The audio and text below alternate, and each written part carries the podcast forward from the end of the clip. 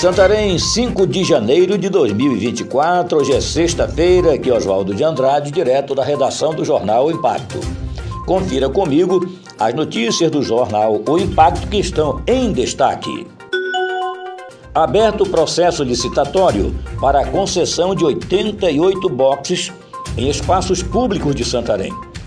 A Prefeitura de Santarém, por meio da Secretaria Municipal de Agricultura e Pesca, SEMAP, informa que está aberto novo edital de processo licitatório, tendo como objeto a concessão de uso a título oneroso, mediante pagamento mensal, para a exploração econômica de 88 espaços públicos localizados nos mercados municipais de Prainha, Santana, Tupaiulândia, Modelo, Central, Vilarigó e Mercadão 2000.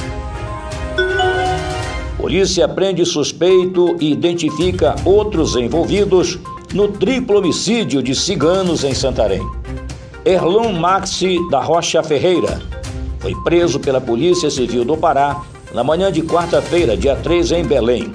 Ele que é soldado da Polícia Militar, lotado na capital paraense, é o principal suspeito de estar envolvido no triplo homicídio e na dupla tentativa de homicídio de ciganos ocorrido no dia 28 de dezembro em uma residência situada no bairro do Caranazal, em Santarém. A ação, que deu cumprimento ao mandado de prisão preventiva contra o investigado, foi identificado como um dos autores dos disparos, contou com as diligências da Delegacia de Homicídio de Santarém e apoio de equipes da Superintendência Regional do Baixo Amazonas e do Médio Amazonas, do Núcleo de Inteligência Policial NIP e do Núcleo de Apoio à Investigação NAI, do Baixo Amazonas e do Médio Amazonas. Justiça do Trabalho decide em desfavor da Prefeitura de Mojuí dos Campos.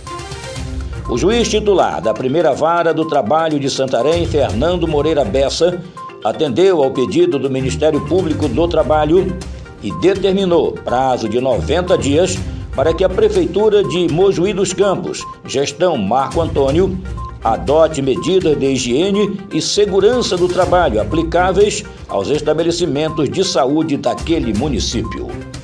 E não esqueça que toda sexta-feira o jornal O Impacto circula em edição impressa. Acompanhe as principais notícias adquirindo o seu exemplar do jornal O Impacto. Encerramos aqui mais esta edição do nosso podcast. Um ótimo final de semana a todos. Até a próxima e muito obrigado.